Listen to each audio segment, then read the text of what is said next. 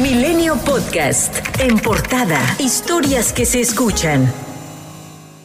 Los gobiernos de México y Chile presentaron ante la Corte Penal Internacional un caso por probable comisión de crímenes por la incursión de Hamas en territorio israelí el 7 de octubre del 2023 y la posterior respuesta militar del gobierno de Israel que han causado casi 26.000 muertos en ambas partes. El comunicado de la Secretaría de Relaciones Exteriores señala que esta acción obedece a la creciente preocupación por la última escalada de violencia, en particular en contra de objetivos civiles. Y el gobierno de Israel respondió a través de su embajada al resaltar su derecho legítimo a la autodefensa en el marco de los cánones internacionales.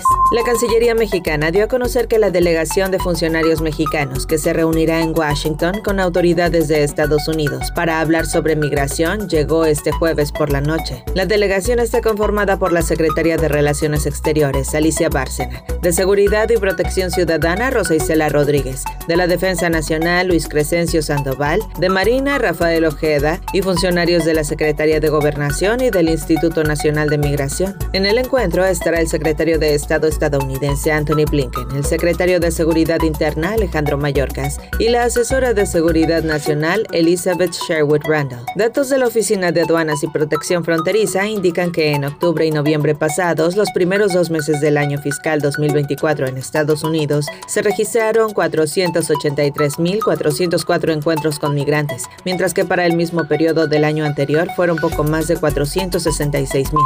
Autoridades confirmaron la detención en Nuevo León de José Alberto N., alias La Quena o Ciclón 19. La captura ocurrió poco después de las 15 horas del jueves en un operativo que se concentró en un conocido centro comercial en el municipio de San Pedro Garza García. A La Quena se le acusa del secuestro de cuatro ciudadanos estadounidenses en Matamoros en 2023. La Quena es señalado como el mando más alto del brazo armado Los escorpiones que engendró el cártel del Golfo. En la Secretaría de Marina le llaman el verdadero gobernador de Tamaulipas. Desde el pasado 5 de septiembre del 2022, contaba con una ficha de búsqueda por parte de la Fiscalía General de Justicia de Tamaulipas, misma que ofreció una recompensa de 2 millones y medio de pesos a quien proporcionara información que los llevara a su captura.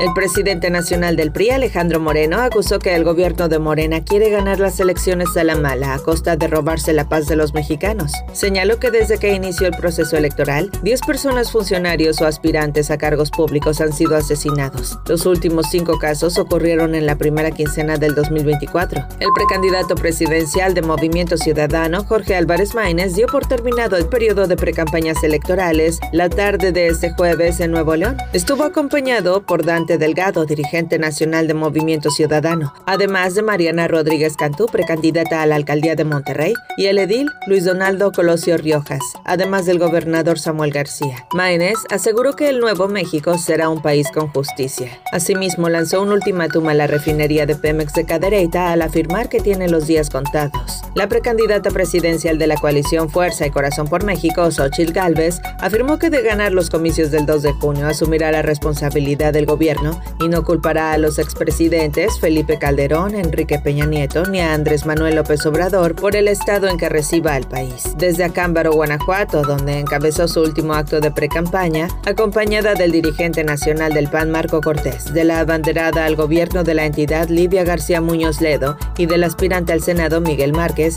llamó a sus seguidores a entender el momento que enfrenta el país. Dijo que es ahora o nunca para darle un cambio de timón. Y la abanderada de la coalición Morena, Partido Verde Ecologista de México y Partido del Trabajo, Claudia Sheinbaum, realizó su cierre de precampaña en el Monumento a la Revolución de la Ciudad de México. Aseguró que México está cambiando para bien y afirmó que ganó la precampaña. Además presumió la ventaja que lleva del segundo lugar en las encuestas. Mario Delgado, presidente nacional de Morena, celebró la asistencia de Marcelo Ebrard al cierre de precampaña de Sheinbaum. El líder morenista indicó que este reencuentro es efecto del diálogo que ha mantenido la ex jefa de gobierno con el ex canciller. Indicó que no intervino en este reencuentro. Desde el primer minuto de este viernes se acabaron los mítines. Cualquiera que aspire a una candidatura y que quiera llegar a la boleta deberá cuidar lo que dice y hace para no incurrir en actos anticipados de campaña y poner en riesgo su registro. La consejera presidenta del Instituto Nacional Electoral, Guadalupe Tadei, advirtió que los debates y demás actividades públicas deberán esperar hasta el periodo de campañas, pues están prohibidos en intercampañas. Además, señaló que las figuras políticas que se ausenten a los debates del INE se harán acreedores a amonestaciones públicas o multas económicas. La Confederación de Cámaras Industriales llamó al presidente Andrés Manuel López Obrador